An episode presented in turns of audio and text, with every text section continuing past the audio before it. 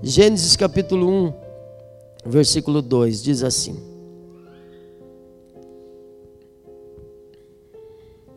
Vou ler junto com você. E era, e, e a terra era sem forma e vazia, e havia trevas sobre a face do abismo, e o Espírito de Deus se movia sobre a face das águas. E Deus pegou o telefone, ligou no 0800 da CPFL e falou: haja luz. É isso? E aí veio correndo o Edivaldo, já instalando os postes rapidinho. É isso? Não. O que, que Deus fez? Deus disse: haja luz. E quando Deus disse haja luz, o que, que aconteceu, gente? Houve luz. Simples assim. E disse: haja luz e houve luz. Dá um glória a Deus. Pode sentar, fique à vontade. A gente precisa entender hoje sobre o poder profético das nossas palavras, o poder da palavra profética, a autoridade do cristão, a autoridade da fé. A gente precisa entender sobre profecia. Entenda uma coisa: se você não leva a sério o que você diz, fique sabendo que o mundo espiritual leva, leva. Quando você entregou a sua vida para Jesus, quando você passou pelo batismo, se não passou, tem a oportunidade domingo agora. Quando você passou pelo batismo, acontece um novo nascimento. Amém? A Bíblia conta a história de Nicodemos, um, um, dos chefes, dos, um dos principais da sinagoga, uma pessoa muito reconhecida que veio de noite, às escondidas, talvez para não ser visto, talvez para não, não, não ter que dar explicações, ele veio às escondidas e falou: Mestre, o que, que eu tenho que fazer para entrar então nesse reino, para herdar a vida eterna? Jesus falou para ele, eu, eu imagino que, que talvez por causa do que ele viu no, no homem mesmo, ele disse assim: Rapaz, você só se nascer de novo. O que, que é isso, nascer de novo? Aí ele falou assim: Mas como que eu posso voltar ao ventre da minha mãe e tornar a nascer? Não, não, não, não. Há nascimento que se nasce para a carne, e há nascimento que se nasce para o espírito. A Bíblia diz que o homem carnal não consegue discernir as coisas do espírito, mas o homem espiritual, esse discerne bem tudo. O homem carnal, ele entra num culto de profecia, ele entra num culto de libertação, ele entra num culto de batalha, como está sendo esse culto desde que começou. O espírito de Deus está aqui e eu sei que tem anjos guerreiros de Deus aqui. E eu sei que Deus vai entregar bênçãos na sua vida. Eu sei que coisas que estão amarradas serão desamarradas. Milagres vão acontecer. Porque existe uma batalha acontecendo. Aí o que é espiritual, quando ele já nasceu no espiritual, ele entende. Ele fala: é verdade. Olha, eu estou sentindo aqui no meu espírito. Mas o, o carnal, ele fala assim: não, mas não é assim, não. Ah, eu preciso de força para lutar. Ah, tá diante, ó, é, é o Davi diante do Golias. Davi pediu força para lutar com Golias? Não pediu. Por que, que não pediu? Porque não era possível. Não era possível. Quando você está pedindo força, meu Deus, me dá forças para vencer esse gigante. Não. Irmão, você vai passar a vida toda gemendo debaixo da opressão, Davi não disse isso. Davi disse: Eu vou contra ti em o nome do Senhor dos Exércitos. Eu não posso fazer, mas hoje mesmo o Senhor te entregará na minha mão. Irmão, o gigante não caiu com a pedra. Pedra não, não derruba gigante. O gigante caiu com a palavra, porque a palavra é poderosa. O Espírito Santo levou o profeta diante de um vale que estava cheio de ossos. Imagine um lugar cheio de osso, daqueles eh, osso espalhado, osso em cima de osso. E ele falou: O que, que você está vendo, profeta? Ele disse: Vejo ossos, e estão sequíssimos. Não está seco, está sequíssimo. Ossos sequíssimos. Ele falou assim: esses ossos podem viver? E o profeta fala assim: Bom, o Senhor é que sabe, né? Ele devolveu para Deus. Quando a gente fala o Senhor é que sabe, é porque a gente acha que não, é ou não é? Ah, né? Ah, o Senhor é que sabe, talvez, sei lá, um milagre, um sobrenatural, até pode ser, mas normalmente não. Então aí vem a instrução. O que vai fazer esses ossos viverem é a palavra. Entenda isso. Aí Deus falou assim: profetiza, fala para esses ossos. Irmão, osso ouve? Hã? Não. Fala para esses ossos, ossos secos, ouve a palavra do Senhor. E a Bíblia diz que enquanto ele profetizava, nem esperou terminar enquanto ele profetizava, já começou aquele estalo assim, como cada osso chegando no, no seu osso, cada, cada, cada, corpo sendo montado ali, cada, cada osso que estava espalhado. Se tivesse um osso do dedinho lá da porta, já veio aquele estalo, aquele, aquele rebuliço, osso encostando em osso, e daqui a pouco se põe de pé um exército numeroso por causa da palavra. Amém? Entenda isso, o poder do Espírito Santo na tua vida, o milagre de Deus começa na tua boca. Se com a tua boca confessar, e se você crer, então coisas grandes vão acontecer. Entenda, quando Deus viu aquele caos, ele disse: haja luz. Estou dizendo isso porque muitas vezes as nossas palavras fecham as nossas portas. Você não vai dizer mais, não vai dar certo, não vou conseguir. Você não vai dizer mais, olha, isso é uma porcaria, isso não vale nada, eu não, eu não presto para. Não, você vai dizer, eu sou filho do rei, o Senhor está comigo, os meus olhos estão naquele de onde vem o meu socorro. Ele disse que vai abençoar a minha entrada, e eu já entrei, agora eu só saio abençoado, porque ele disse: Vou abençoar a sua entrada e a sua saída. Amém? É palavra. Troque essas palavras de derrota por palavras de bênção.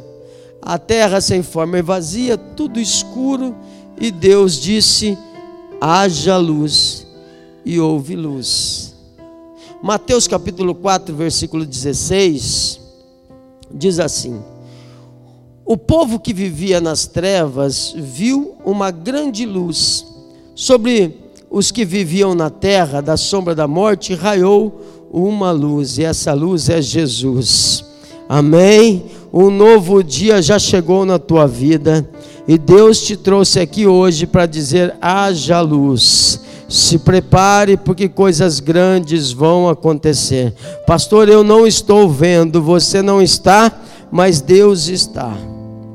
Então, Isaías capítulo 60, ele fala sobre a luz. Veja, Isaías capítulo 60, versículo 1. O que, que a gente tem que fazer?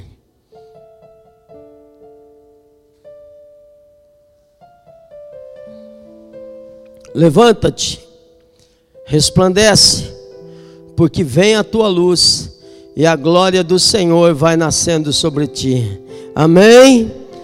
Para receber da glória de Deus, eu preciso entender aquele princípio que Deus tem falado culto após culto. E, e é interessante que eu acompanho diversos pastores, sabe? Eu, eu, eu gosto de, de muitos pregadores, eu fico o dia todo ouvindo quando posso. É, é, quase não ouço música, hino, eu até gostaria de ouvir mais, mas eu fico escolhendo, eu, eu acabo indo nas mensagens. Mas é, diversos, assim, de muitos lugares, da, da que, em, em, em outros idiomas, muitos deles você vê Deus falando assim: olha, o Evangelho é o milagre de Deus na vida do outro através da sua vida. Muitos dizem coisas do tipo assim: aquilo que você precisa, Deus coloca na vida de alguém, porque quando você ajuda esse alguém, esse milagre é liberado sobre a sua vida. A palavra de Deus, o evangelho de Jesus, é um evangelho de relacionamento. Nós não somos chamados a ser mar morto. Mar morto é aquele que só recebe, só recebe, tudo que chega nele morre, não consegue entregar coisa nenhuma. Ou até entrega o mal, mas nós somos chamados para ser luz, amém? E aí a palavra do Senhor está dizendo assim: levanta, resplandeça. O que acontece, pastor, se eu não quiser brilhar? Você anula o restante. Não, é, eu, eu quero essa luz, mas eu quero só para mim. Bom, então Sinto muito, mas não é assim.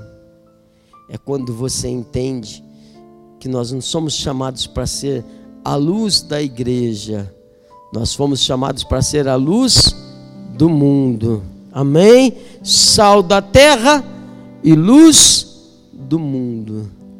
Tá cheio de gente querendo brilhar na igreja. E na igreja ninguém brilha, ninguém, ninguém, nem eu, nem qualquer um de nós, ninguém. Se alguém estiver brilhando, está errado. Na igreja temos o sol da justiça, a luz de Deus é que está conosco. Amém? Então, quando a gente entende, em vez de querer brilhar na igreja, a gente brilha lá fora e a glória do Senhor vai descendo sobre a tua vida em nome de Jesus. Mateus capítulo 13, versículo 43 fala de novo sobre brilhar. Mateus 13, 43. É uma profecia, repetindo a profecia de Isaías. Então, os justos resplandecerão como o sol no reino de seu Pai. Quem tem ouvidos para ouvir, ouça. Amém?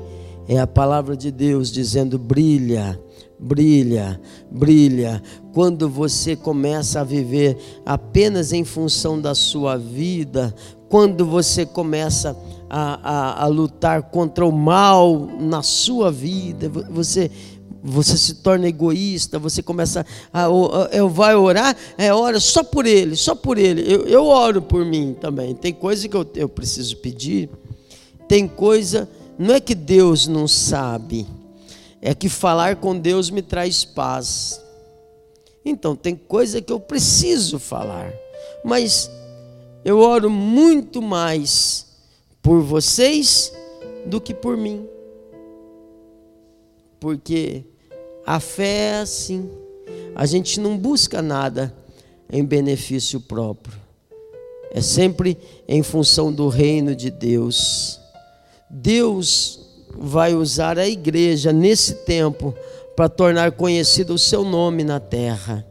Deus vai usar a igreja nesse tempo para mostrar para a sociedade o quanto Ele é poderoso, o quanto Ele é bom, o quanto Ele é grande, a sua misericórdia, a sua bondade. Mas, pastor, eu estou passando por tanta dificuldade. Vai lá, ó, no livro de Hebreus, no capítulo 11, tem uma lista de heróis da fé. Lá você vai ver os profetas, lá você vai encontrar Sansão, lá você vai encontrar Baraque, você vai encontrar Gideão, Jefité, lá você vai encontrar nomes como o de Raabe. Lá tem uma lista de heróis da fé. Mas aí você fala assim: olha que legal, eles venceram. Ah, eu também quero o meu nome nessa lista. Bom, então vamos começar vendo a história desses heróis da fé. Como que eles se tornaram heróis? Posso te garantir que não foi assistindo uma série da Netflix não foi decorando, não foi fazendo um novo curso, não foi recebendo uma transferência de unção, irmão, é no caminhar com Deus, é no dia a dia, é acreditando em Deus, mesmo diante de impossibilidades. Quando você vê Abraão, quando Deus chama Abraão, ele está na casa do pai dele, ele está no bem bom, ele não precisa de um chamado, ele não está pedindo a Deus, Senhor, me dá a riqueza. Ele já tem, ele já está bem, está feliz lá. Aí Deus fala para ele: sai da tua terra, sai da tua parentela, sai da terra do teu pai, que eu vou te fazer de você uma grande nação.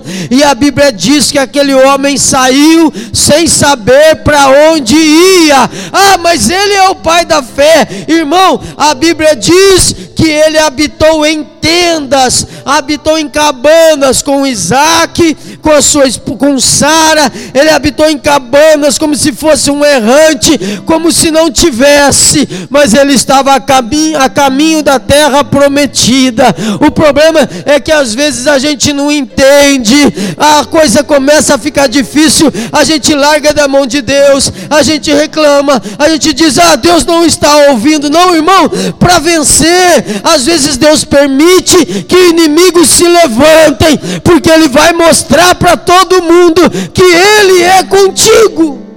Então o que, que eu faço, pastor? Quando ficar muito difícil, elevo os meus olhos para os montes, de onde me vem o socorro. O meu socorro vem do Senhor que fez o céu e a terra não deixará vacilar o teu pé. Aquele que te guarda não dorme, eis que não tosquenejará nem dormirá. O guarda de Israel, o Senhor é a tua sombra, a tua direita. O sol não te molestará de dia, nem a lua de noite.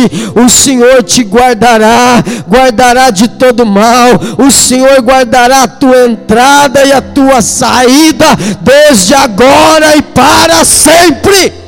E aí você vive. E daí? Que está habitando em tendas? Não. Ó oh, filho, nós somos herdeiros da promessa. Se tornou pai da fé. Não teve vida fácil. Gideão, Gideão ele ia na igreja desde criança, ouvindo as professoras da escolinha falando de Deus. Ah, de como Deus tirou aquele povo do Egito. Eles eram escravos de 400 anos. Então, é filho de escravo, neto de escravo, bisneto de escravo, tataraneto de escravo, tatatatatata. Quantos tatá que tinha, Marquinho? Não sei, mas um montão tudo escravo. Escravo tem dinheiro. Só que esse povo que era escravo, olha a história que ele ouvia. Do dia para a noite, saiu do Egito rico. Porque chegou uma hora, Deus, Deus cuidou de todos os detalhes chegou uma hora que o Egito praticamente os expulsava. E para sair do Egito, eles iam dando todo o ouro que tinha. Então, os donos das casas dos escravos iam entregando os ouros para toma, toma, leva embora, leva embora, leva embora. São 400 anos de salário atrasado, gente. Hã? Com décimo terceiro, férias. Precisa ser um sindicalista? Hã? Saíram rico, rico. Do dia para a noite, aquele povo se tornou rico, atravessou o mar vermelho. Uau! Aí chega é, é, sustentado no deserto. Ninguém gosta de deserto, irmão, mas é pão todo dia, todo dia tinha o cuidado de Deus. O maná, o pão que desceu do céu, durou 40 anos. O maná só parou quando eles entraram na terra prometida. E aí derruba muro, aquela coisa toda. Então Gideão, ouvindo isso, e o menino cresce, fala assim: Uhul, papai do céu é bom. Só que ele vai vivendo e ali ele está escondido. Tá, tá, eles plantavam, os midianitas roubavam, plantava, roubava, plantava, roubava. Israel foi empobrecendo. Quando quando o anjo do Senhor aparece e fala assim: O Senhor é convosco, homem valente. Valente está escondido. Deus às vezes vê coisa na gente que a gente nem sabe né? de onde que Deus tirou isso, não é? Hã? Homem valente, o Senhor é contigo, varão valoroso. Vai nessa tua força e livra Israel. Irmão, aí ele fala assim: bom, e agora? Como é que eu vou? Hum. Deus fala: vou te mostrar que eu sou contigo. E Gideão foi e venceu. Irmão, parece que é fácil. Imagine estar tá no meio, estar tá na pele de Gideão. Hã? Um dia Deus falou para ele assim: ajunta um exército, chama o exército. Gideão falou assim: bom, e agora, como que eu vou chamar? Mas, como que por um milagre, de repente, 30 mil exércitos à disposição de Gideão, todo mundo ali pronto. Falei, é agora, uhul. achamos um líder. Gideão está lá todo confiante. Aí Deus fala: tem muita gente. Mas o Senhor mandou chamar. Veio muita gente. Não é problema meu mas esse povo aí não vou te dar vitória não. Manda embora os covardes, já vai uma turma. Manda embora e vai outra turma. Manda embora, ah, manda tomar água. Vê aqueles tem uns camaradas que esquece que está na batalha, ele vai deitar, vai dar um mergulho, né? Eh, fica de olho, manda tomar água, fica de olho. O, o que toma água rapidinho, você põe do lado. O que fica aí esquecido da vida lá, penteando o cabelo no espelho da água, esse se separa do outro lado. Ficou só 300. Aí ele fala, Deus fala, é com esses 300 que eu vou te dar a vitória. Como assim, Senhor? Como assim? Eu tinha tudo para vencer. Eu tinha um grande exército. Por que o Senhor não me deu vitória com aquele exército? Agora com 300. É, irmão, é. Porque a palavra do Senhor é poderosa. Se Deus está falando que vai dar vitória, vai dar vitória. Com 30 mil, eles iam falar assim: não, fomos nós que vencemos. A nossa, nossa força. Agora com 300 ele vai falar: só Deus pode fazer. Amém? Então, entenda: Deus às vezes permite esses dias escuros. Está passando por dificuldade? Dias escuros. Às vezes, Deus permite esses dias escuros para a luz poder brilhar. E é de noite que a luz brilha, sim ou não? Deus vai fazer você brilhar em nome de Jesus. É, é na sua força que Deus vai fazer. Então, ó, levantar-se e brilhar.